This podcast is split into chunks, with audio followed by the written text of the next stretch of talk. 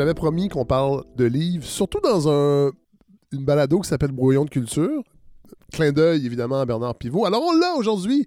Euh, puis j'en ai déjà parlé l'année passée, dès l'année passée, mon libraire, Éric Simard. Bonjour.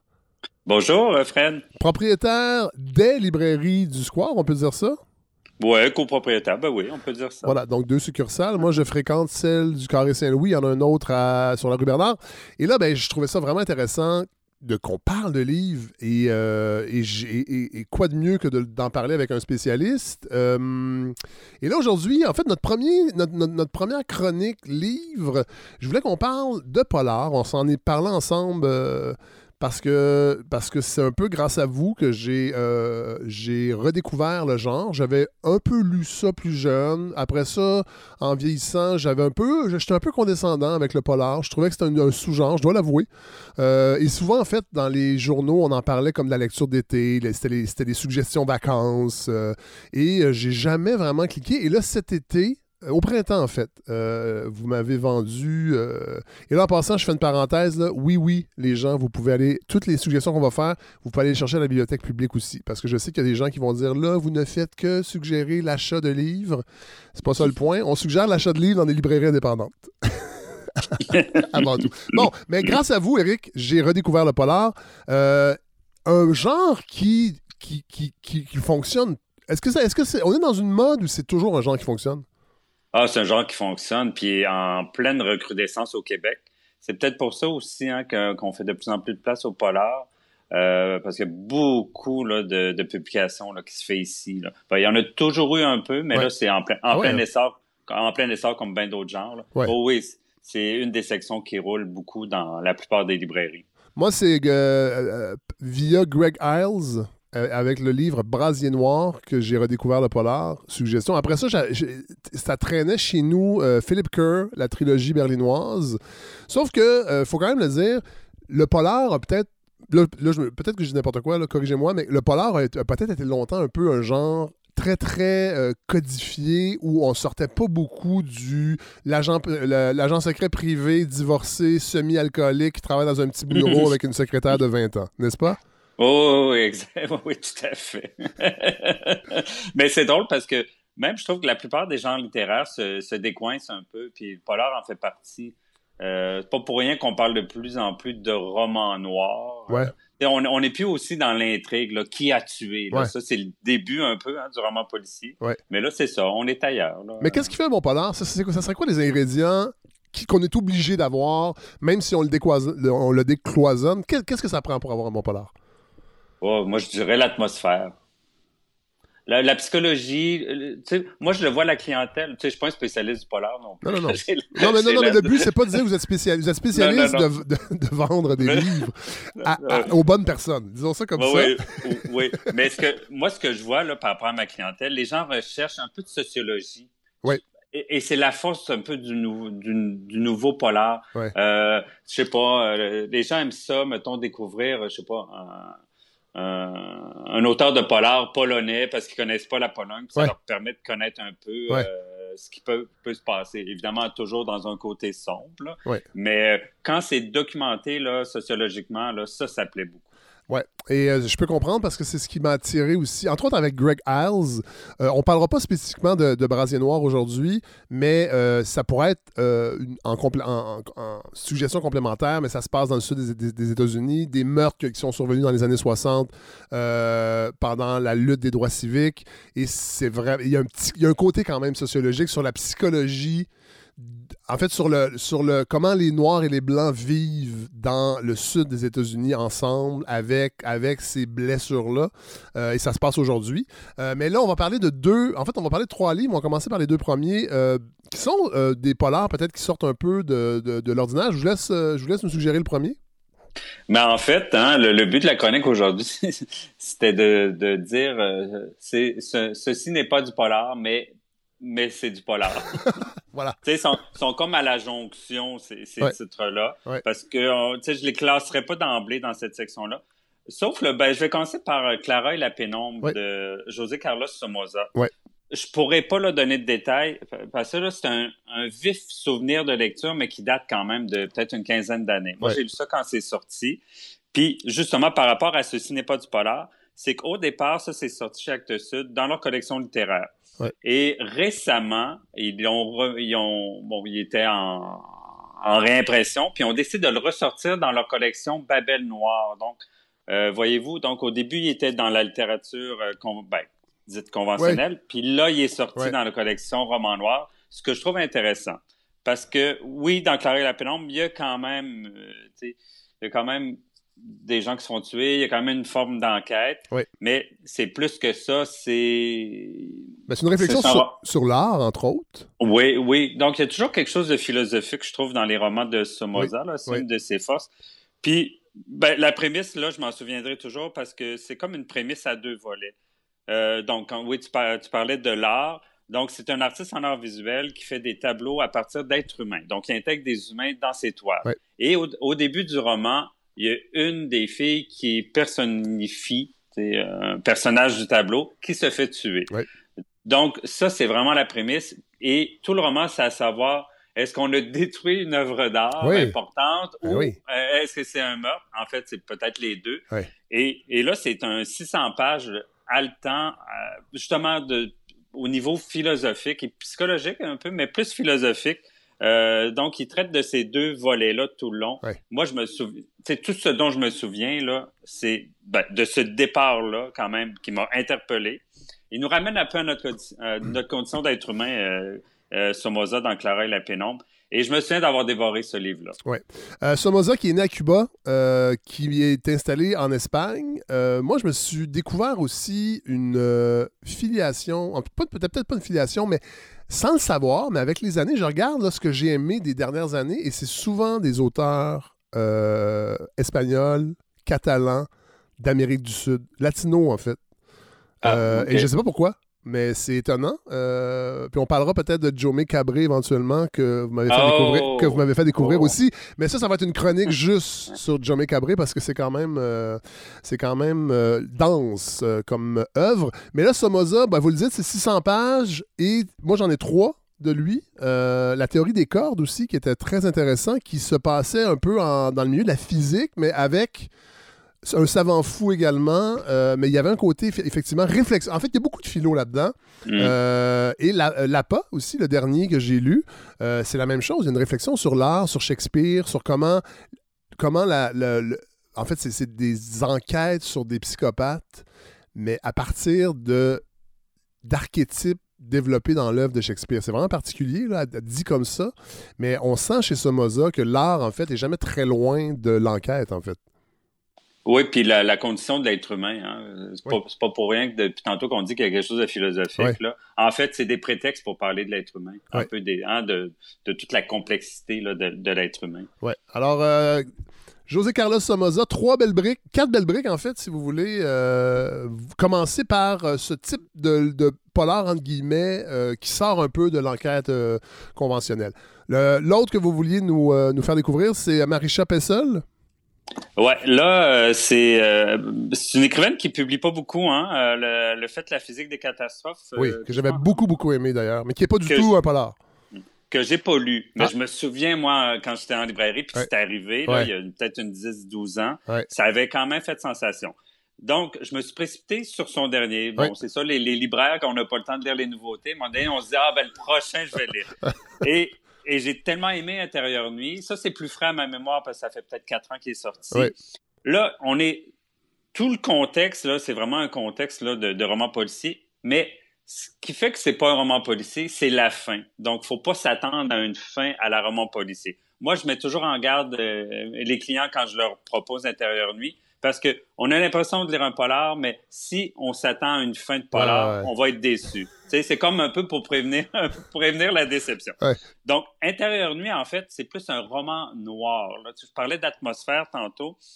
Euh, bon, la prémisse, on retrouve le corps d'une jeune fille de 20 ans dans Central Park et on, on conclut rapidement un suicide. Et là, un, un journaliste d'enquête qui est un peu euh, sans travail, il décide d'enquêter sur ce cas-là parce que cette jeune fille-là, c'est pas n'importe qui, c'est la fille de Stanislas Cordova, qui est un cinéaste culte, mais au passé, puis euh, au passé trouble, mais pas juste le passé trouble, c'est un cinéaste culte, mais qui qui est pas clair, qui est pas, net dans sa vie. Un peu comme, un peu comme Roman, Roman Polanski, peut-être, sans vouloir euh, lancer de mots euh, de noms controversés, mais poursuivons. Mais c'est ça. Donc, ce genre de cinéaste un peu polémique. Sulfureux, ouais. Ben, polémique. puis, euh, donc, là, ce journaliste d'enquête-là qui a du flair quand même, il se dit non, non, non, non, moi, je suis certain que cette jeune fille-là s'est pas suicidée. Il y a anguille sous roche. Je vais enquêter. Et le ton de l'enquête, ce que j'ai aimé, là, c'est comme, il y a quelque chose de léger, malgré le, sujet. Et donc, il se fait aider, là, dans, en cours de route par deux personnes. Et finalement, pour Marissa Pessel, j'ai l'impression que c'était juste un prétexte pour explorer et inventer l'univers de Cordova. Et, et, moi, c'est là, c'est ça que j'ai trouvé brillant. Dans le livre, il y a plein de, il y a plein de d'iconographie puis de, d'informations sur ce cinéaste-là qu'elle a tout inventé de toutes pièces, des faux sites internet, des faux articles de journaux. Ça, moi, j'ai trouvé ça impressionnant comme lecteur. Il y a du travail quand même de recherche, tellement qu'on a l'impression, on aimerait qu'il existe Cordova.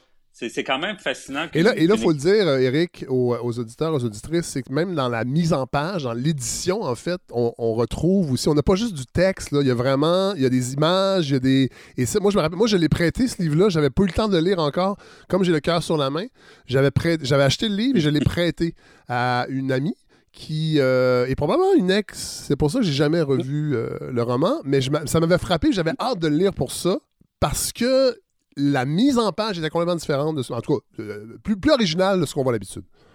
Ah oui, puis c'est super agréable à lire. Et même euh, quand justement on rentre dans l'univers de cet écrivain, de ce, de, ce cinéaste-là, il y a des bouts quand même assez presque vertigineux, sombres, mais en même temps, la narration, il y a une légèreté dans la narration. Et euh, comme je le disais au début, faut pas s'attendre à un, dénouement là, du roman policier traditionnel. Euh, en fait, c'est un excellent roman. C'est ça qu'il faut retenir d'intérieur nuit, là. Ça, c'est agréable, c'est intelligent. Euh, Et Marisha, Marisha Pessel, qui est américaine, je crois? Oui, est américaine. Jeune quand même, mais là, jeune. Moi, elle, ben là, là, elle doit l'être moins. ben, elle est dans quarantaine, mais je veux dire, c'est quand même une. C'est pas, son, elle a deux romans seulement, hein, c'est ça? Elle est née en 77. Ben, mon Dieu, elle est jeune. Euh, ben, elle... Allez-y. Oui, j'allais dire, elle a juste deux romans, mais ça me fait penser à Donna Tartt, qui n'a pas publié beaucoup. Mais tu sais, c'est le genre d'écrivaine qui publie peu, mais qui travaille beaucoup leur texte, puis arrive toujours avec des 600-700 pages, puis vraiment, tu sais, touffu, puis... Euh, ben on les aime, on les aime parce qu'on est dans une époque, Eric, et peut-être que vous vous en plaindrez pas parce que vous les vendez, mais il se, il se publie beaucoup, beaucoup de livres.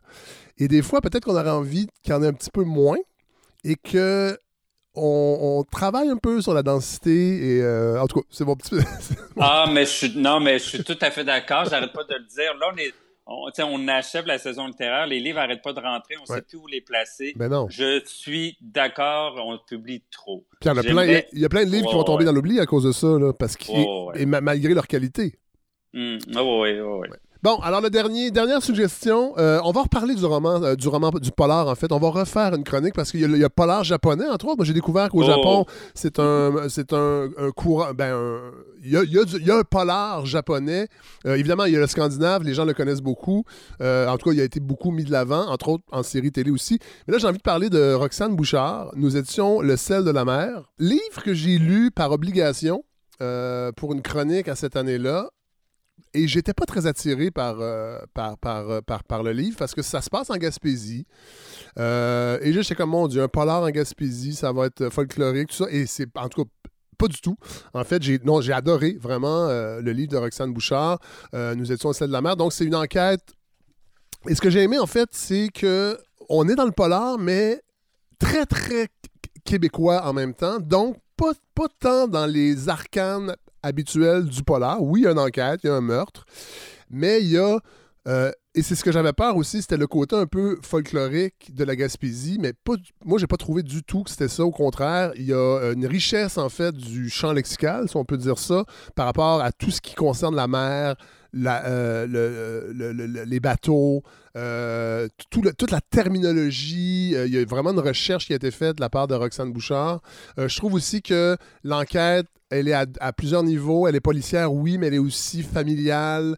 Euh, le rapport aussi euh, à la, les femmes et les conventions sociales.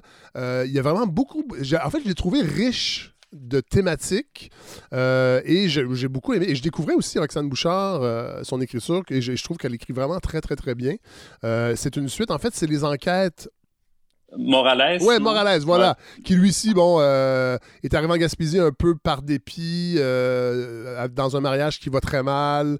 il y, a des enfants aussi qui viennent le rejoindre éventuellement et finalement euh, s'attachent un peu à la Gaspésie. En tout cas, il y, a plusieurs couches. Moi, et je vous avais, j'en avais parlé, Eric, puis vous m'aviez dit, oui, oui, je vais le lire, je vais le lire. Ce que vous avez fait, visiblement, visiblement en partie. Oui, ben, moi, je l'ai lu par obligation. ouais, ben, comme moi. J'ai eu, eu moins de bonheur alors que moi, j'avais quand même envie de, de, de, la lire parce qu'en librairie, là, avec La mariée de Corail, là, elle s'est installée. Là, qui est la suite, qui est la suite, La mariée de Corail. Oui, qui est comme la deuxième enquête que j'ai pas lue. Mais c'est comme, c'était une surprise du début de l'automne, hein, euh, La mariée de Corail. Et là, elle existe vraiment là, aux yeux du public. Elle a été traduite même. Euh, j'ai vu euh, Roxane sur Facebook tenir l'exemplaire en anglais de La mariée de Corail. Oui, exactement. Et donc, nous étions de celle de mer. Je me souviens quand c'était sorti, ça avait quand même eu un bon accueil, mais ça n'avait pas été jusqu'au euh, au succès. Mais c'était un, succès quand même d'estime. Et, et c'est pas pour rien que les gens attendaient le deuxième. Donc là, moi, donc j'embarquais là-dedans avec quand même une certaine envie, mais j'ai eu du mal. Ah arrêté, je arrêté à mi-chemin. J'ai essayé trois fois, puis je me disais ah, faut que je fasse, faut que je ah, au complet pour la chronique. Ah, mais là, à un moment donné, à chaque fois que j'embarquais dedans, j'avais pas d'intérêt. Euh, et je comprends, tu sais, elle le dit là qu'elle avait pas l'impression d'écrire du polar. Non, c'est son éditrice. C'est son éditrice qui dit Hey, t'es en train d'écrire un polar. Mais le deuxième, il l'est peut-être plus parce qu'elle est plus consciente de ça. Mais je suis un peu d'accord avec elle pour le premier. Oui, il y a comme une enquête. On dirait que moi, j'ai débarqué au moment où l'enquête commence, commençait. J'ai aimé l'arrivée de cette femme-là, qu'on sait pas trop ce qu'elle fuit, puis elle s'en va en Gaspésie, les rencontres qu'elle fait. Mais j'ai trouvé que Roxane Bouchard restait en surface des choses. Puis ça, ça m'a agacé. Puis comme des fois, elle veut tellement être euh, réaliste dans ses dialogues, dans ce qu'ils font, que je trouve que ça nous détourne du principal. Entre autres, là, il y en a un là, que je me souviens pas du personnage. Je fais toujours. Ah oui, ça, oui, oui, ça c'est agaçant. Oui, oui, c'est le, le, vieux, c'est le vieux poteux là. C'est le vieux. Euh, oui, oui. Euh, oui, ah, oui, oui, il y a des tics un peu, oui. moi, ces bruits de souris là, là je pas capable non, mais c'est plate, ces genres de détails là, que ça m'a irrité, puis ça a fait. Je voyais juste. En fait, ça me rappelait, Eric, ça me rappelait les, euh, les, les, les, Asiatiques dans l'œuvre d'Hergé qui parfois rient tout le temps. Dans, dans, Tintin au Tibet, ils commencent la phrase par II. Ça, ça, me rappelait ça. Euh, ouais, voilà. C'est ça. Moi, ça me rappelait les bruits de souris. Mais j'aurais aimé ça. Puis, tu sais, quand je dis caresse en surface, comme son espèce d'inspecteur un peu macho. Moi, j'aurais aimé ça, sentir plus de critiques féministes sous-jacentes, parce que quand même écrit par une femme. Oui, tout à fait. Et, oui, il, y a, un regard, féministe à, à certains égards dans, dans le livre, mais c'est vrai que ça, sur l'inspecteur, mais il s'adoucit aussi plus le roman avant. Là, vous l'avez pas fini. Il y a tout un punch là, par rapport. Non, c'est pas vrai. Ben, non, mais j'imagine. Oui, oui. Cela dit, Eric, euh, on s'était pas parlé, euh, on s'est pas parlé avant de savoir euh, si vous l'aviez aimé ou non. Je trouve ça intéressant. non, mais je trouve ça intéressant que dans une chronique comme la nôtre, on se permette de dire qu'on n'a pas aimé des livres, parce qu'au Québec, je trouve des fois, en tout cas dans les médias, c'est souvent tabou de pas aimer quelque chose. Tout le monde aime tout ce que les autres ont fait.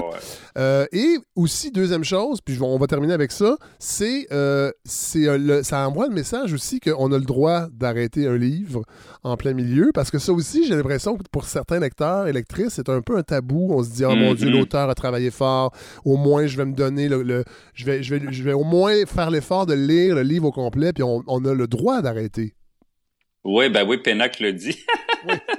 C'était dans les droits, là, dans les droits de, de Pénac. Oui. Euh, non, non, moi, moi, en tant que libraire, je peux pas, moi, me forcer à finir tous les livres. Là, euh, moi, moi, moi mon, mon, rôle de libraire, c'est de dénicher des bons livres pour les proposer après. Donc, quand j'embarque pas, euh, ça sert à rien. Oui. Et, aussi, c'est intéressant.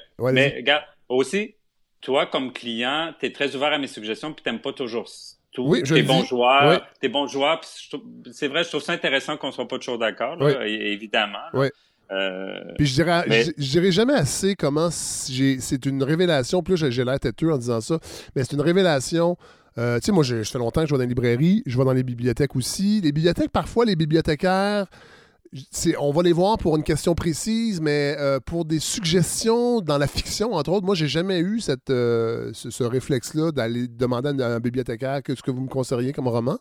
Mais de trouver quelqu'un qui, assez rapidement, cerne vos goûts par rapport à... la- Parce que c'est ça, dans le fond, quand on s'est rencontrés, moi, mhm. je vous ai dit, ah, moi, j'aime Philip Roth, j'aime telle affaire, le roman américain, contemporain, tout ça. Et ça, ça a fini par saisir un peu ce que j'aime, me faire des suggestions, essais-erreurs. Et là, finalement, les gens qui veulent me faire des cadeaux vont vous voir. Et là, vous regardez. non, mais vous, pouvez regarder l'historique d'achat et faire. Et Mhm. j'ai eu des cadeaux extraordinaires de livres. Et c'est dur d'offrir un livre à quelqu'un parfois parce que on sait pas trop ce qu'il aime ou bon. Euh, mais mais j'ai vraiment découvert le bonheur d'avoir un libraire qui est vraiment un pusher de livres.